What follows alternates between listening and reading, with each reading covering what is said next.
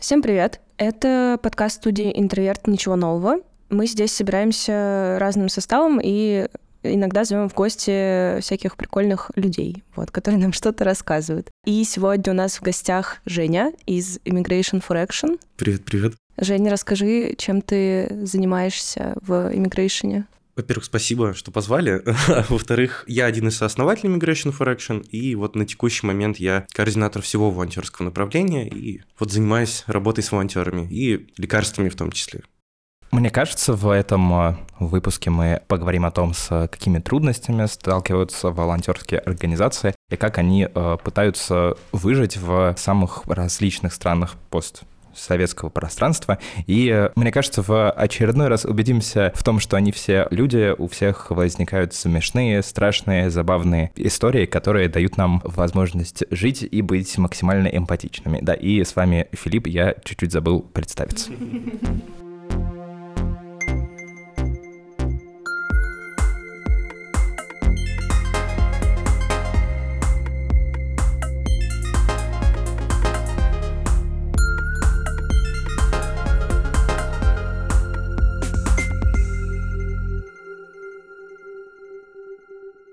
Как я помню, Immigration for Action в целом занимается именно медицинской помощью, то есть это некоторое распределение лекарств, которое происходит по, опять-таки, запросу. То есть к вам приходят люди, или они как-то пишут. Можешь, пожалуйста, рассказать, как Первое, вообще этот механизм работает. Второе, какое было самое популярное лекарство, которое у вас в целом заказывают?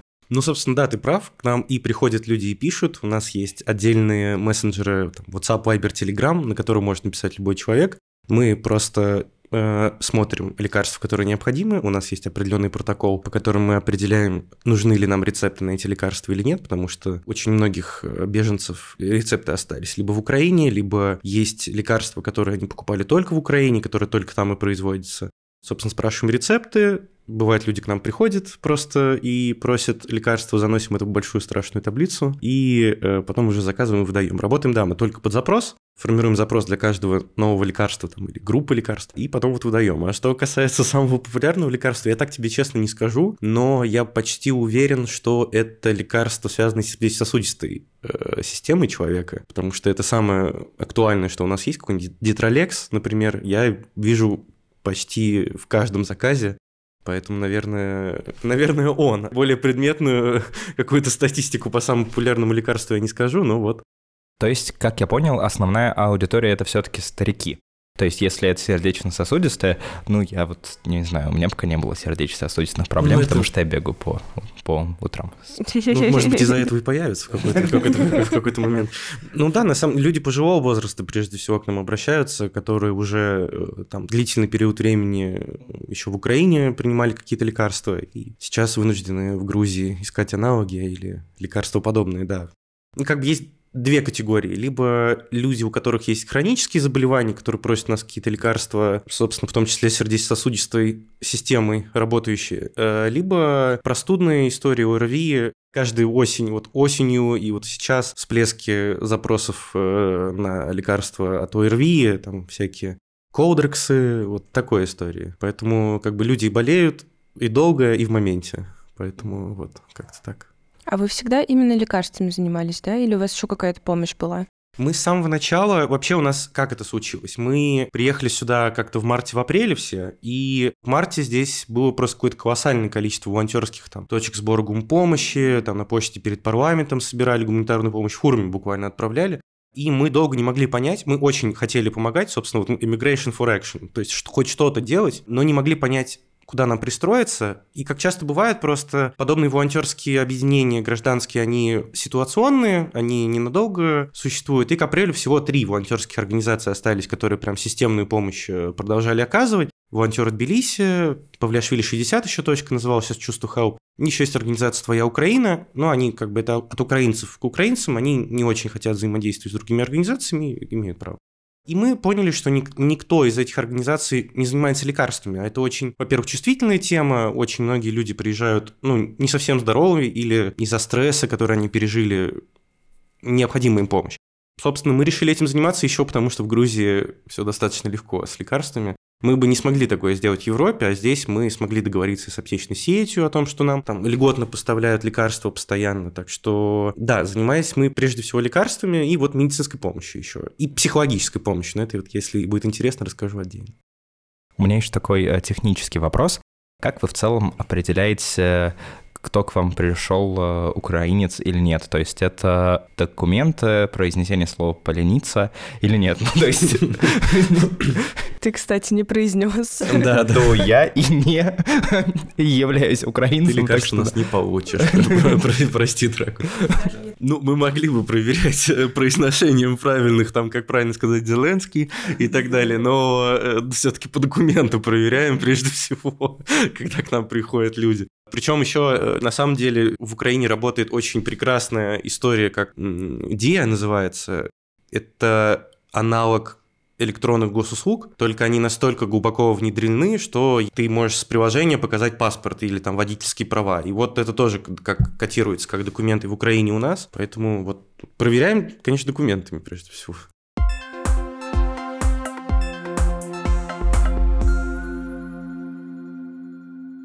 Мне кажется, чтобы еще э, добавить некоторых вам э, визуальных красок вот этого э, подкаста, я знаю Женю достаточно давно, и до у Жени были волосы.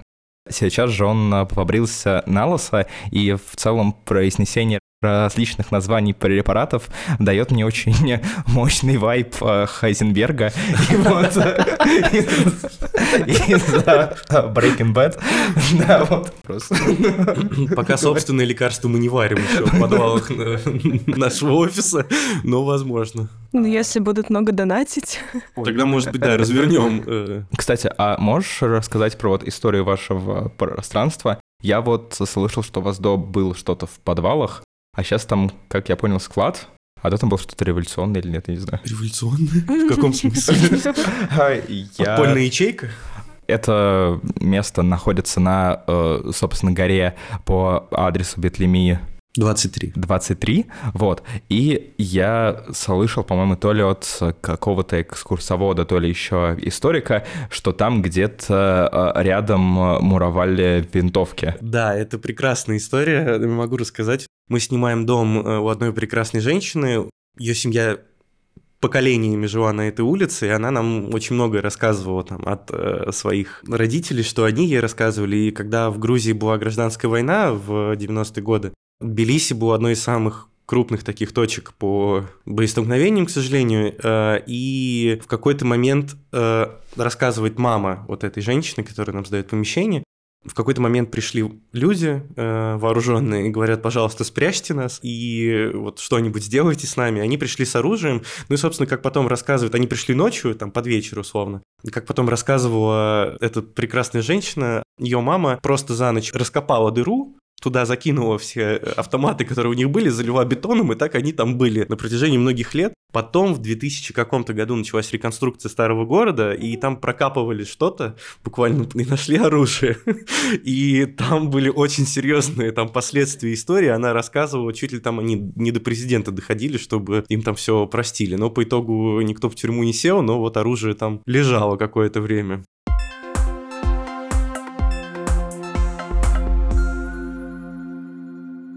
Ну, из-за моего предыдущего вопроса про, а, собственно, понимание того, кому вы выдаете медикаменты, возникает вопрос, а был ли кто-то или был ли, собственно, опыт, когда кто-то выдавал э, себя не за того, кем он в действительности являлся?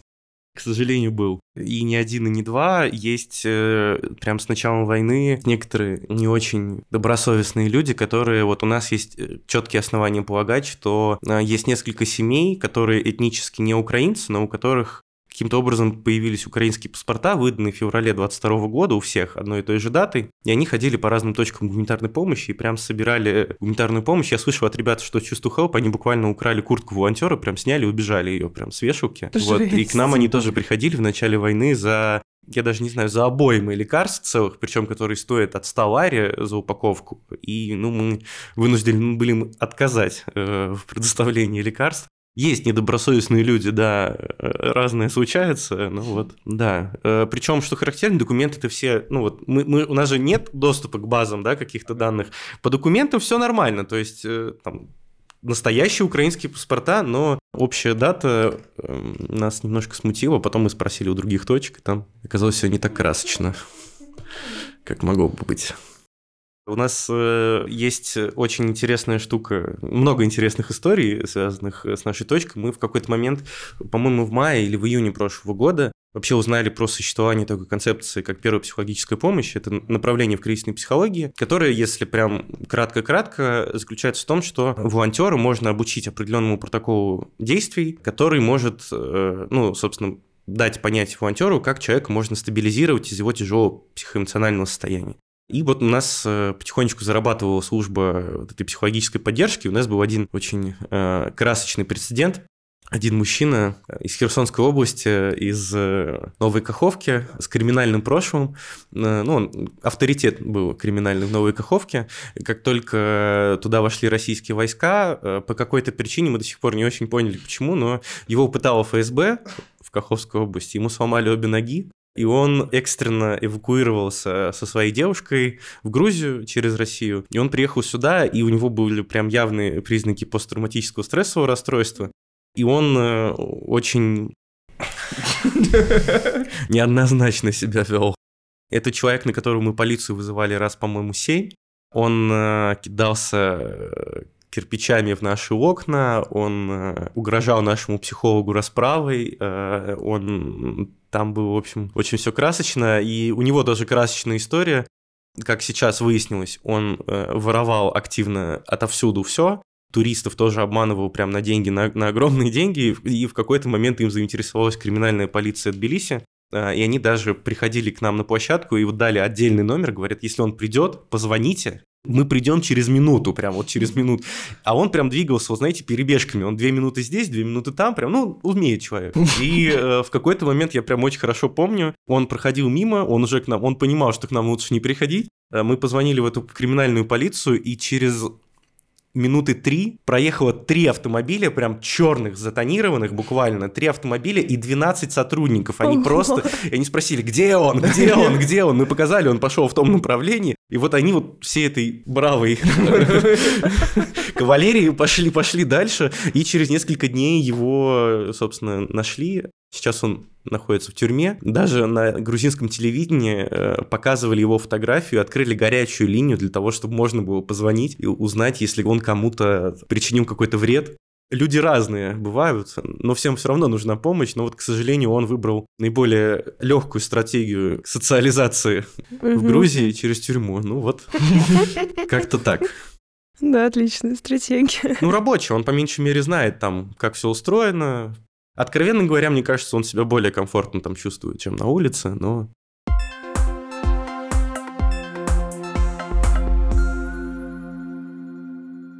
А как вы в целом оказываете психологическую помощь? То есть у вас есть какие-то отдельные кабинеты, в которые вы вводите людей? У вас есть договор с вот каким-то психологическим центром? Я вот не знаю. На, у нас есть, э, на текущий момент у нас есть прям отдельная команда, которая занимается этой историей, потому что как бы в рамках этой концепции есть условно два этапа, когда работать с человеком. Сначала нужно просто провести буквально вот сортировку. Первая психологическая помощь – это как первая медицинская помощь, только вот с головой человека буквально. То есть сначала мы проводим сортировку, узнаем, в каком он психологическом состоянии там есть.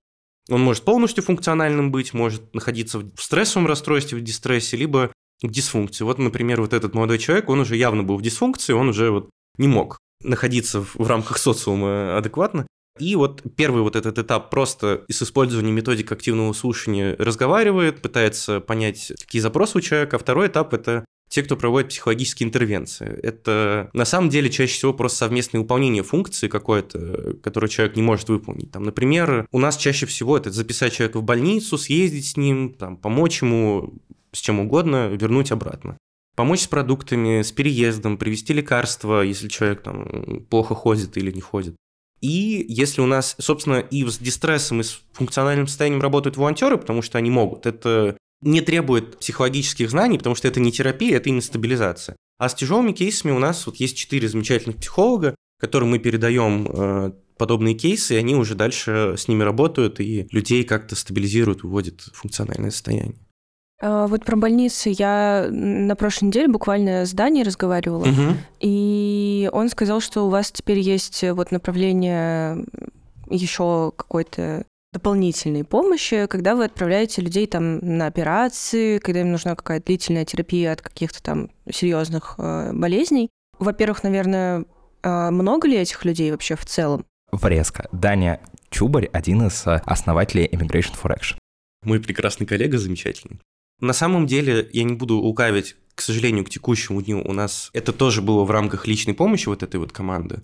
К сожалению, к текущему дню у нас э, было такое количество запросов, что мы прекратили их принимать. У нас на медицинскую помощь не хватает никаких ресурсов, у нас на лекарства очередь еще есть. Поэтому, к сожалению, финансы нам не позволяют. Ну да, у нас с сентября по декабрь работала служба, именно которая занималась э, тяжелыми медицинскими кейсами, потому что есть прекрасный американский госпиталь в Тбилиси, который вообще с самого начала войны ввел программу по бесплатной помощи украинским беженцам, причем всей помощи, там от операции до буквального приема, но, видимо, было такое количество людей, и американский госпиталь эту программу прекратил, и мы, собственно, взяли на себя, особенно как бы если люди уже начали лечиться, им нужно продолжать лечиться, а у них нет никакой финансовой возможности это делать. Да, вот мы, мы этим занимались, и в том числе очень сложные операции. Там, одна из операций стоила 9 тысяч лари, это с черепно-мозговой травмой, там достаточно тяжелые бывали кейсы, да. Мы этим занимались, очень много людей было, собственно, поэтому у нас в какой-то момент очень сильно начало перетягивать это финансовые ресурсы,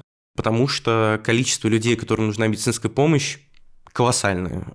Причем есть люди, которым нужна там экстренная операция, они там попали в аварию или что-то такое. А есть же люди, которым просто нужно к терапевту или там к остеопату, это ну, тоже же нужно им помочь. Поэтому там вот где-то 50 на 50 было дорогих кейсов и просто обычных посещений врача. Было очень много людей. Цифру не могу сказать. Кажется, больше 150 кейсов было примерно на медицинскую помощь, и вот мы до сих пор еще компенсируем остатки за декабрь, за ноябрь, так что вот. А вы все это делаете все еще с американским госпиталем или вы уже с какими-то другими клиниками? Сейчас с другими клиниками, потому что здесь очень непрозрачная система по тому, какие клиники предоставляют бесплатную помощь, какие скидки делают. Мой коллега Игорь один из, еще один сооснователь Migration for Action, он как раз занимается личной помощью. Он э, с коллегами провел там исследования по всем клиникам, все прозвонили, все узнали. Оказывается, есть сильно дешевле варианты. И вот мы теперь выбираем, э, в каких дешевле прием, в каких большие скидки. Поэтому сейчас уже не работаем с американским госпиталем, потому что это один из самых дорогих вообще клиник э, в Грузии, э, поэтому мы на другие переключились. Вот. А сколько у вас вообще волонтеров, которые э, занимаются помощью? Вообще, я еще знаю, что вы проводите мероприятия, которые в целом благотворительные и как раз помогают э, вашей организации существовать. Сколько вас человек? Нас легион, э, но у нас просто из-за того, что ну, вот у меня лично позиция, то, что волонтерская деятельность не должна отнимать больше одного дня в неделю, поэтому у нас огромное количество волонтеров, но они ротируются постоянно. Я даже вот приблизительно не могу сказать, я могу сказать, сколько через меня прошло, через собеседование. Это уже на текущий день 450 человек. Ого. Это вот просто, которые либо поучаствовали как-то, либо э, которые просто оставили заявку и поговорили со мной о том, чем бы они хотели заниматься. Я думаю, что количество волонтеров, которые работают там, с относительной периодичностью, где-то 50-60 человек, я думаю так. Вот, может быть, чуть побольше даже. Ну, там просто у нас же разные направления. Есть э, там вот личная помощь, которая кто-то должен там дежурить на площадке, кто-то помогать э, там, с медицинской э, историей, поэтому есть нормированная, ненормированная работа. Очень много людей вовлечено, просто в разной степени. А мероприятиями это другие люди занимаются. Мероприятие же делает как бы фрейм вроде. Ох, Что? Что? Что? Нет, это все неправда. К счастью, это правда неправда. Э, У нас мы с фреймом делим, ну вот в это помещение мы снимаем его 50 на 50. Собственно, у нас эфирное время 50 на 50, поэтому половину мероприятий как бы проводит фрейм, половину мы. Но вот волонтеры, кстати, не занимаются проведением мероприятий, им занимается только вот наша основная команда, поэтому как-то так. Да, часть вот э, команды делает достаточно хороший документальный благотворительный фонд. Клуб Саркеда. Есть э, такие люди, не будем показывать на них пальцами. Это ты что? Это я, конечно. Это я. Окей. Как еще иначе-то? плашку вставил. Да, приходите, смотрите кино. Да, показываем раз в полгода одно. Но хорошо, но нет. Да, но метко показывали, да.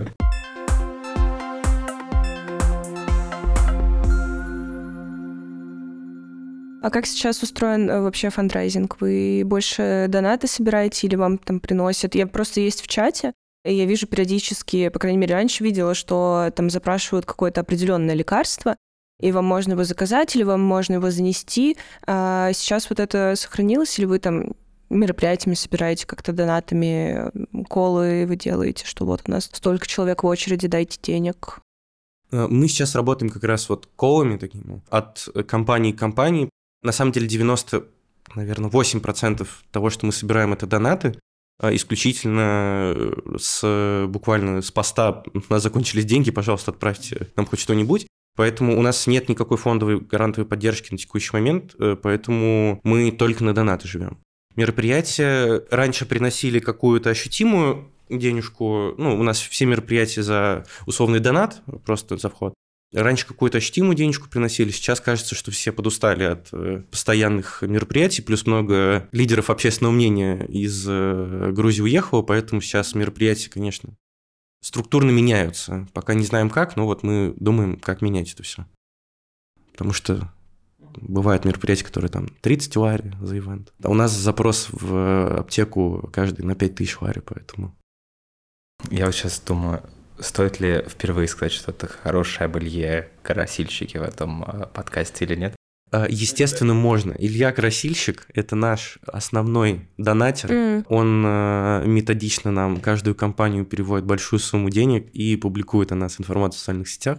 Поэтому Илье огромное спасибо, снимаю шляпу. Он нам очень-очень помог и помогает. Вот у меня такой, как бы, немножечко трики вопрос. Но ни, ничего серьезного. Мне просто интересно, вы вот э, договариваетесь ли с кем-то, что, например, ну там 24-го были какие-то митинги. Антон Михальчук писал, что они собрали там типа 5 тысяч долларов э, на этом митинге. Вчера я была на концерте Лёши Пономарева, и он сказал, что половину выручки отправит, э, собственно, вам в Immigration. Вот вы как э, организация ходите по таким мероприятиям там или по каким-то анонсам, пишете ли типа «Привет, а вот э, не хотите ли сделать благотворительный ивент и отправить деньги нам?» Или там «Мы видели, что вы делаете благотворительный ивент, нам нужны деньги, дайте нам, пожалуйста, часть своей выручки». Или это люди сами приходят и говорят, или вообще не говорят, может быть, Лёша вчера просто типа собрал и там сегодня-завтра вам переведет э, как бы просто от, от себя. Ну вот конкретно Леша, например, мы с ним не договаривались, он просто от себя. Ну, то есть, mm-hmm. если мы в начале еще, там, ну, год назад, боже, год, только в начале проекта еще как-то пытались э, там, говорить, вот мы тоже есть, пожалуйста, нам тоже нужны деньги. Сейчас, на самом деле, очень многие по своей инициативе просто проводят какие-то сборы, поэтому сейчас такого вот актуального того, что мы ходим, говорим, пожалуйста, дайте часть выручки нет, люди как-то сами принимают решение об этом. И вот об благотворительных концертах, любых мероприятиях, чаще всего сами.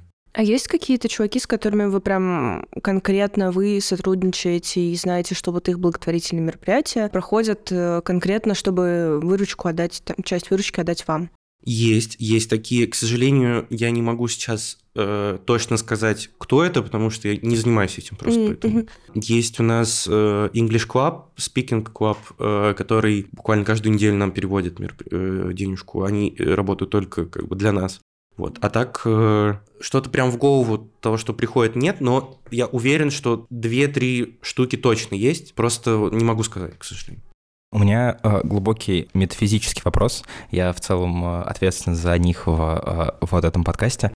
Что ты э, вообще можешь рассказать о том, как, по твоему мнению, вообще менялись э, организации помощи в Тбилиси. То есть ты глобально сказал, что их стало в несколько раз меньше, некоторое количество программ закрылось, и что еще вообще поменялось? Была ли когда-то у таких организаций, допустим, поддержка грузинского правительства, государства, и какие еще у вас были в этом плане взаимодействия? Это хороший вопрос, потому что, э, во-первых, их стало больше, с апреля прошлого года их стало больше. Появился фонд Мацхалеба, фонд Нинока Тамадзе, грузинский, собственно, он начал более активную деятельность по работе с украинскими беженцами. появились э, миллион разных э, объединений, таких поменьше, которые, может быть, это не волонтерские проекты, но которые там заявленно будут помогать э, либо другим проектам, либо что-то подобное делать. Что касается поддержки правительства, то по общему правилу грузинское правительство не поддерживает э, никакие НКО, а программы, которые существовали с самого начала, как только началась война, и как только хлынул поток беженцев в Грузию, грузинское правительство, например, даже, по-моему, не грузинское, а правительство Тбилиси. С самого начала объявили о программе бесплатного расселения беженцев по mm-hmm. отелям, то есть они как бы компенсировали отелям часть э, суммы, и там на самом деле астрономические цифры вышли по компенсации. И, э, но вот просто постепенно там сначала заселяли во все отели, потом там, только четырехзвездочные, потом трехзвездочные и так далее. И вот, ну и 1 э, августа, и, и 1 вообще августа закрыли. вообще закрыли программу, да. И несмотря на то, что вот сейчас немножко похулю грузинское правительство, но с огромным уважением, то, что на самом деле есть э, разные указы, условные программы, которые должны для украинцев реализовываться, по факту в реальности они как бы право применения немножечко страдают, э, и на текущий момент каких-то программ прям поддержки украинцев вообще нет. Есть э, программа по поддержке. В общем, как 1 августа что случилось? Украинских беженцев приравняли к беженцам из Абхазии и из Тхинвальского региона. Mm. То есть и они получают теперь такое же пособие, как, э, собственно, грузинские беженцы. Собственно, к сожалению, под эту программу попали только те, кто воспользовались услугами расселения. То есть другие люди не могут на них претендовать даже на, на там поддержка там, конечно, небольшая, по-моему, 250 лари в месяц на человека, плюс 40 лари 250 лари в месяц на семью, плюс 40 лари за каждого члена семьи в месяц. Mm-hmm. Это, ну, не очень большие деньги, к сожалению, в Грузии, тем более с ценами на недвижимость на текущий момент. Но, к сожалению, даже беженцы, которые приехали, допустим, в Грузию и не пользовались услугами бесплатного расселения, на, на них претендовать не могут. То есть только если они будут легально оформляться как э, беженцы. И тогда там, ну там другая головомойка, здесь просто право очень неоднозначно трактует украинских беженцев э, в Грузии на текущий момент. Ну, в Грузии гораздо лучше работают гражданские инициативы, чем правительственные. Типа, ну, в общем, есть организация, которая делала акцию «Поделись светом», когда они собирали на, на генераторы к Новому году и отправили очень много генераторов и собрали какое-то вообще невероятное количество денег. И были прям крупные жертвователи, большие там компании, которые прям закупали десятки генераторов. И, кстати, остались анонимными а, после вот этого вот. И сейчас эти же ребята собирают деньги еще на машины скорой помощи, то есть они занимаются прям такими большими историями не сбором там продуктов, э, что, конечно, тоже очень важно, а вот именно такими сложными штуками, которые требуют очень больших э, логистических э, вообще затрат и задумок. Ты мне, кстати, напомнила еще про, мне кажется, один из таких интересных этапов жизни Immigration for Action, сказав про машины. А можешь, э, пожалуйста, рассказать, чем вы занимались во время мобилизации, во время, собственно, этой огромной э, пробки в э, сторону российского КПП, так как я знаю, что у вас часть волонтеров туда ездили, помогали, и как это вообще было, возможно, даже с эмоциональной стороны? Как только началась мобилизация, как только мы увидели толпы на Верхнем Арсе, там фотографии, мы, конечно, подумали, что ну, что-то надо с этим делать. Сейчас приедет огромное количество русских, которые, ну, русских россиян, которые не будут понимать вообще, что происходит, где они находятся. И с самого начала, да, была инициативная группа, изначально у которых просто знакомые были в очередь на Верхний Варс и говорили про то, что у них нет воды, еды, вообще ничего. И никаким образом ничего не могут сделать, особенно те, кто еще, там же нейтральная зона, она километров, по-моему, 5, что ли. И там была очередь просто живая из людей, а ты как бы ни, ни, нигде не находишься. Там, естественно, ни магазинах, ничего нету, и никаким образом... Там, перед... по-моему, даже асфальта нету, что-то такое. Да, там вообще там сложно. Я, благо, там не был, но мне рассказывали, что сложно, да, и мы просто присоединились к инициативной группе, предложили наши организационные ресурсы, чтобы сделать прям э, дежурство вот там вот у КПП и раздавать гуманитарную помощь для россиян, то есть еду, воду, там горячий чай и так далее. И вот мы на протяжении недели, наверное, через два дня после того, как началась мобилизация, сделали точку по гуманитарной помощи в сотрудничестве с этой инициативной группой и выдавали вот там вот э, лекарства в том числе, но прежде всего еду э, и горячие напитки какие-то просто предоставляли и информационную поддержку. Когда началась мобилизация, Migration for Action открыл новое направление поддержки россиян, которые приехали в Грузию. То есть, прежде всего, мы оказывали информационную поддержку, у нас там мы выпустили большой гайд, напечатали огромное количество буклетов, которые просто раздавали на границе, провели несколько адаптационных встреч, рассказывая про Грузию. И вот неделю, да, мы дежурили на Дарьяле, это так называется КПП со стороны Грузии, и вот раздавали все вот это. А эмоционально Честно говоря, вот это был момент, наверное, наибольшего выгорания в моей жизни. Э, никогда так с таким не сталкивался, потому что я первый поехал на точку тогда, первый и последний. У меня так получилось как случайно. Я вот э, приехал ее открывать и закрывать. И до Верхнего Арса ехать три с половиной четыре часа. Mm-hmm. Я там, вот мы поехали три с половиной четыре часа, там выехали где-то в 4, что ли, дня. Приехали только к 8, к 9, и там вот я до 6 утра там был, и потом вот такой же полумертвый возвращался обратно, и постоянно еще нужно было менеджерить все там смены дежурств, машины, потому что машины далеко не у всех есть, кто еще хочет. Было очень тяжело. Это э, эмоционально самый нагруженный период, наверное, был работы в Immigration for Action. Ну вот сами себе придумали проблему. Ну хоть, ну помогли людям зато, большому количеству людей смогли помочь. Вот. Но тяжело эмоционально.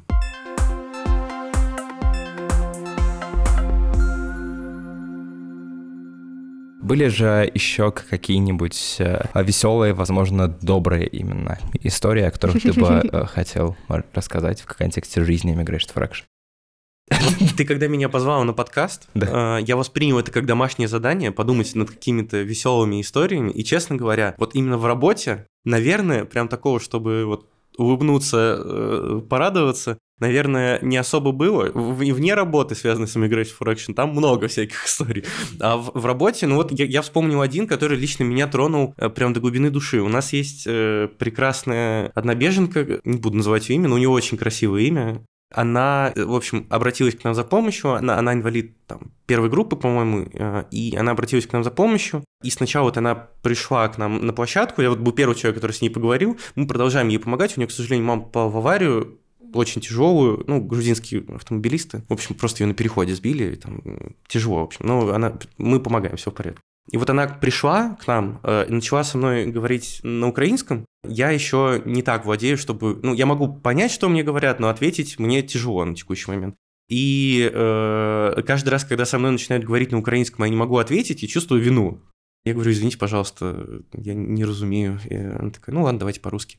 И я сначала думал, что какой-то вот волна хейта на меня пойдет, потому что я не говорю на украинском языке. Ну, как морально к этому готовился, вот, mm-hmm. потому что вину чувствую. Ну, и мы все поговорили, все решили там все вопросы.